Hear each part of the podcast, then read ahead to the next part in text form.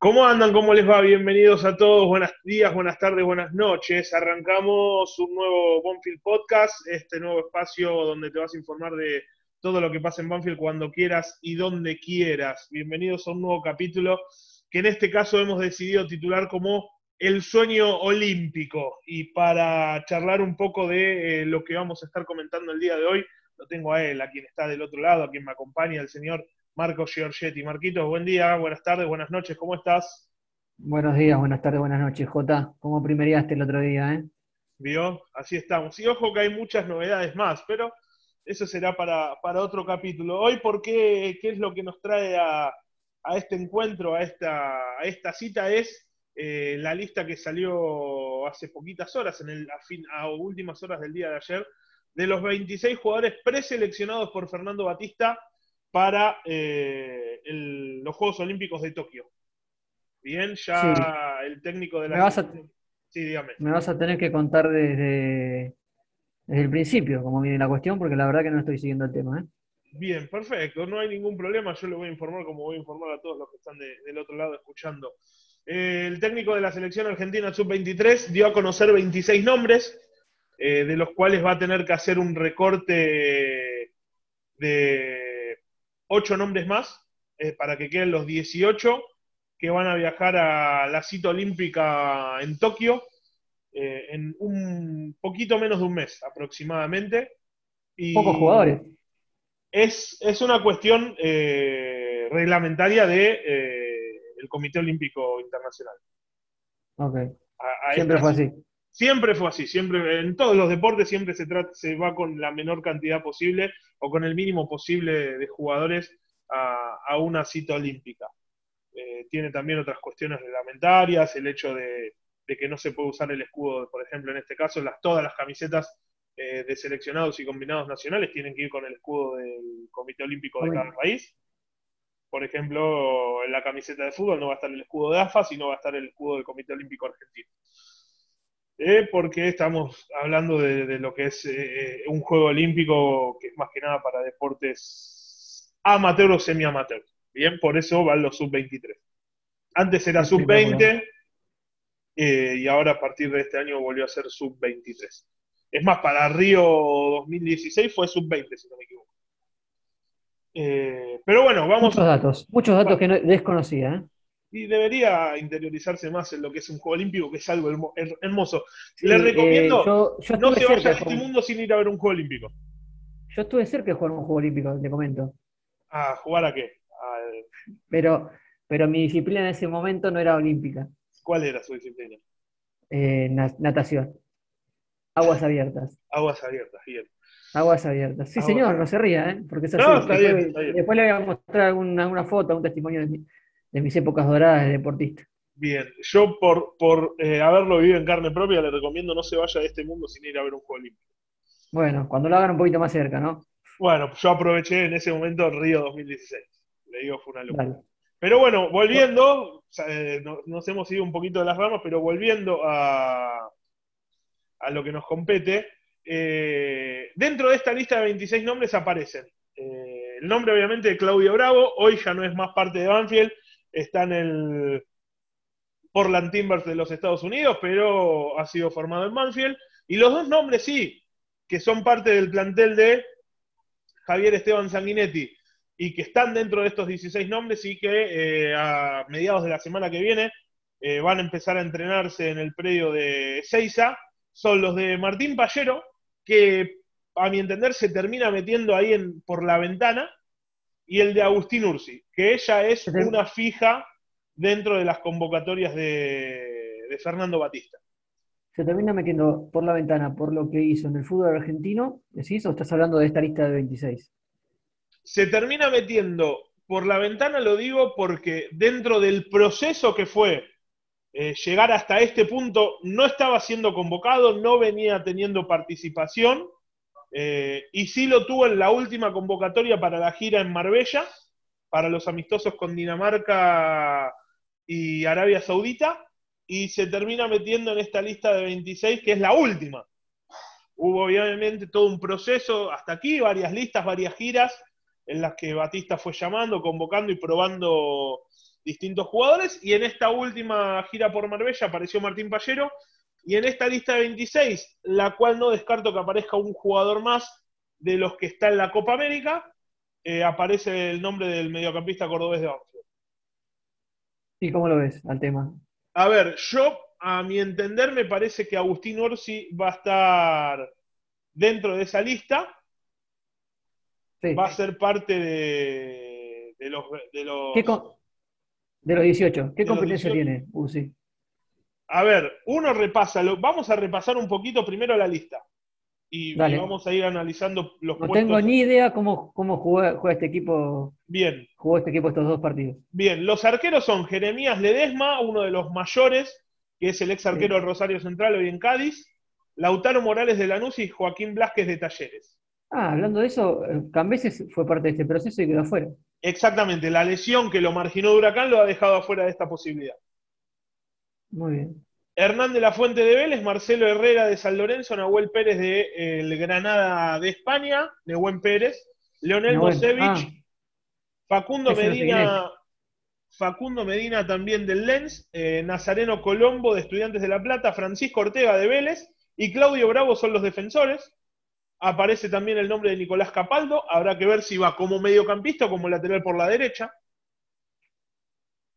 Fausto Vera, el jugador de Argentinos Juniors, Santiago Colombato, Tomás Belmonte de Lanús, Martín Pallero, Lucas Robertone y Fernando Valenzuela eh, aparecen como los mediocampistas. Ahí es donde va a estar la pelea de Martín Pallero. ¿Dónde está Robertone? Robertone está en la Almería. Ok. a ver si juega, ¿no?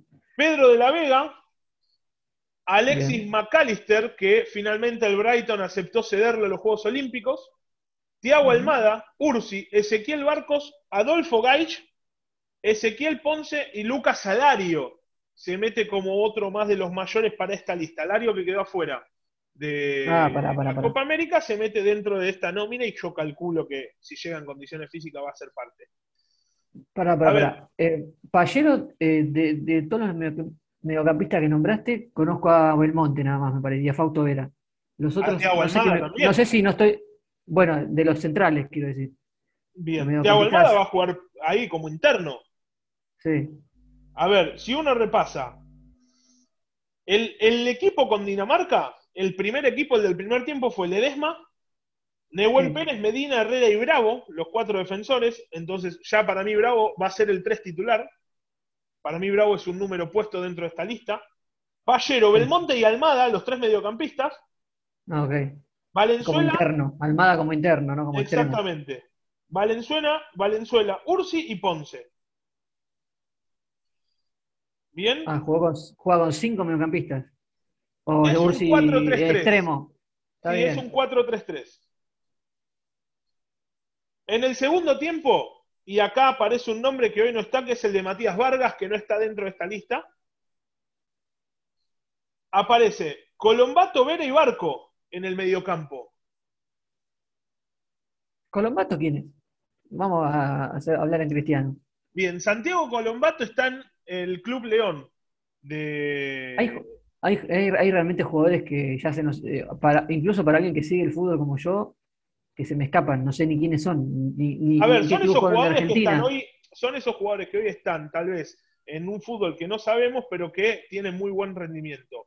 Hoy está en el León de México, hoy es dirigido por, eh, por Ariel Holland, en México. Eh, se formó en las inferiores de River, eh, después pasó por Racing, bien, y eh, hizo su carrera en, en, Italia. No, ah. su carrera se armó en Italia desde, a partir de 2015.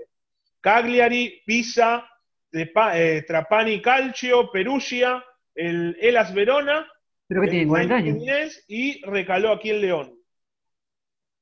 Está bien. 20 años de carrera tiene. Sí, no tuvo inferiores en el fútbol argentino. Okay. Bueno, sigamos. Bueno, ahí no, podemos saber si, si Pallero corre con ventaja o no con estos jugadores que por lo menos yo desconozco. Esa fue la formación del primer partido. Sí. El segundo en el segundo partido, arrancó con eh, Colombato y Vera el doble 5. Tres por delante de ellos, Matías Vargas, De la Vega y Barco. Y Galch como única punta. Sí, después en el segundo tiempo entraron eh, Pallero y Ursi, pero uno imagina entonces que eh, Pallero va a ser como esa especie de número 10, número enganche. Ahí compartiendo posición con Almada, que puede ser el. Sí, sí, que Tiago Almada. Interno, el interno creativo. Exactamente, que Tiago Almada, eh, por lo que estoy viendo acá, no participó de esta gira. Pero está entre los Pero está dentro de la lista. Sí, Tiago Almada, perdón, sí participó de la, estuvo del primer partido. En el segundo partido no jugó. Fue, jugó, a ver, fue la dupla de internos, fue la dupla de internos eh, con Pallero en el, primer tiempo con Dinamarca. Ajá, sí, Entonces, yo creo, a ver, Ursi obviamente la pelea es con Barco. En este caso, para Pallero, la pelea es con eh, Tiago, con Tiago Almada. No, me parece más que la que aparece en la pelea es la aparición de Alexis McAllister. Ah, oh, sí, está bien. La aparición a último momento de Alexis McAllister con la confirmación que no fue a la gira. del Brighton es lo, donde le aparece la competencia a, a Pallero. Y un dato a tener en cuenta de lo que se habla es la posibilidad que tras la Copa América, Julián Álvarez se sume a esta lista. ¿Y de qué juega Julián Álvarez? si era una alternativa de la, delantera para la, selección mayor. Sería pelea para Ursi. Ursi la tiene más complicada, me parece, que para Pallero. Sí, pero Ursi viene siendo eh, una. Número puesto, número puesto del técnico. Sí. Sería raro que lo deje afuera a último momento. Claro, entonces, ¿en qué es lo que hay que pensar? En los 11 titulares y 7 suplentes. Si un arquero va a quedar afuera. Sí va a ir con un solo arquero suplente. Exactamente. El titular y el suplente. Y sí, 18, jugadores no Cuatro defensores titulares y tal vez un central y un lateral. Hay que pensar más en, el multipropósito. Por eso Capaldo aparece en esta posibilidad. Que Capaldo te, puede jugar. Ursi te puede cubrir eh, varios puestos, la banda izquierda. Sí, pero en este caso Capaldo te puede cubrir el puesto de mediocampista y lateral. Entonces, un arquero suplente, un central, un lateral suplente y tres mediocampistas y un delantero. Está, está muy peleado.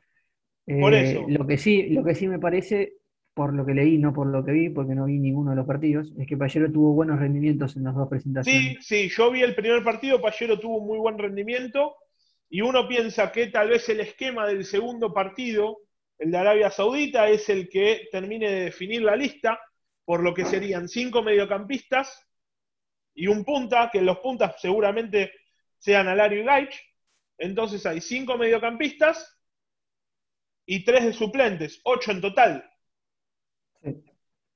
Pero de esos cinco mediocampistas, seguramente dos sean externos, Barco, seguramente sea número puesto, ahí aparece la lucha de Ursi. Y tres para jugar por, por adentro. Ahí está, la, ahí está la cuestión y la pelea. ¿Con quién? A ver, en este caso uno repasa la lista y la pelea de, eh, de Pallero aparece con Fausto Vera, Colombato, Tomás, Belmonte, Robertone y McAllister. Y Tiago Almada, seis. Robertone que no tuvo minutos en toda la gira. Robertone en el que no apareció en la gira, apareció ahora. Ah, ok. Hay varios que aparecieron después. Claro, tengan en cuenta que la ha variado mucho. No está Vargas, por ejemplo, estuvo Vargas en la última gira hasta ahora. Es que son muchos jugadores en la actual, como, en la actual lista y son muchos los que van a quedar afuera. Ese es el tema. Por eso, eh, repasemos. Son pocos puestos, son pocos, puestos los que van. Repasemos. Bravo para mí es número puesto, fija lateral titular. Y después, para Pallero le tiene que ganar, se tiene que pelear el puesto con Vera, Colombato, Tomás Belmonte, Robertone McAllister y Alexis B. y Thiago Almada. ¿Bien? Sí. Y después a Ursi le queda la lucha con eh, Fernando Valenzuela, Pedro de la Vega, Ezequiel Barco y si aparece a último momento Julián Álvarez. Y ahí está, me parece más complicado para Ursi por nombres. Por eso tenemos seis mediocampistas internos de los, eh, de los cuales llevas tres como titulares, más ponele dos como suplente. Hay seis para cinco lugares.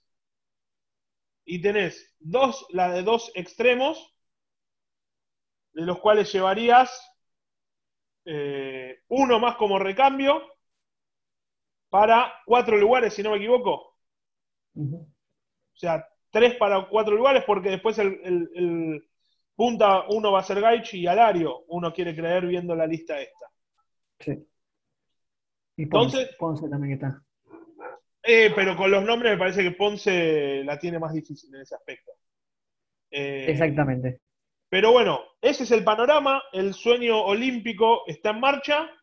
Falta muy poquito para que arranquen estos Juegos Olímpicos, los que se debieron haber disputado el año pasado, pero con todo el tema de la pandemia eh, no, se pudieron realizar, se pospusieron hasta este momento. Y bueno, a partir del 21 de julio arranca el sueño olímpico. Te hago la última para conectar temas. Mercado de pases con sueño olímpico. ¿Cómo están estos dos jugadores en el mercado de pases? Y a ver, uno está siendo seguido por el Cagliari. El otro día en, eh, en un diario de, de Cagliari salió la noticia de que eh, estaba, estaba bajo la lupa de, este equipo. Y el otro, estamos hablando de Pallero. Bien. Y el otro por ahora, para mí debe recuperar el nivel, si quiere estar. Pero lo que puede hacer y pinta para titular, ¿no? En, el equipo de Sanguinetti sí. Se movieron las fichas como para que Ursi quede como la principal variante por izquierda. Exactamente. ¿Quiénes están en, en esta cita olímpica? Japón, Alemania, España, Francia, Rumania, Nueva Zelanda, Costa de Marfil, Egipto, Sudáfrica, Arabia Saudita, Australia, Corea del Sur, Argentina, Brasil, Honduras y México. Esos son los eh, participantes eh, para, para esta cita olímpica. atractivo, que estén, atractivo que estén Brasil y Alemania en una competición. Exactamente. Exactamente. Y repasando los grupos, Argentina va a estar en el grupo C, junto a Egipto, España y Australia. También la selección española, atractivo torneo de los Juegos Olímpicos, ¿eh? al final. Exactamente. Del 23 de julio al 8 de agosto se va a hacer eh, la competencia. Bien. Eh, y para cerrar, ya, lo, ya, ya vamos redondeando. Los cuatro ganadores de la zona, los cuatro ganadores de la zona acceden a las semifinales. Ah, va a estar peleadísima la zona. pasa uno de cada zona, semifinales y final. Peleadísimo con España. Así está el sueño olímpico. Así está el sueño olímpico para Martín Pallero y Agustín Ursi. Empieza la cuenta regresiva. Estamos a menos de un poquito de un mes para que arranque finalmente Tokio 2020, disputándose en el 2021. La semana que viene se entrenan en el predio de Seiza y el sábado, creo, o a más tardar el lunes de la otra semana, ya Fernando Batista va a estar dando a conocer la lista definitiva, los 18 nombres que van a viajar a Japón y esperemos que sea con bastante representación de Banfield en, esta competición. mi amigo, el placer de siempre. Y... Me voy empapado de información, ¿eh? Perfecto. Y nos estamos contactando la semana que viene porque hay muchísima información del mercado de pases, nombres que empiezan a surgir. Pero no queríamos dejar esto de lado porque eh, sin duda es algo importante de que Banfield tenga a sus representantes olímpicos eh, en Tokio, a sus representantes, perdón, en Tokio 2020. Le mando un abrazo, que siga bien y a todos los que están del otro lado, gracias, que tenga buenos días, buenas tardes, buenas noches y nos estamos encontrando en cualquier momento. Chau.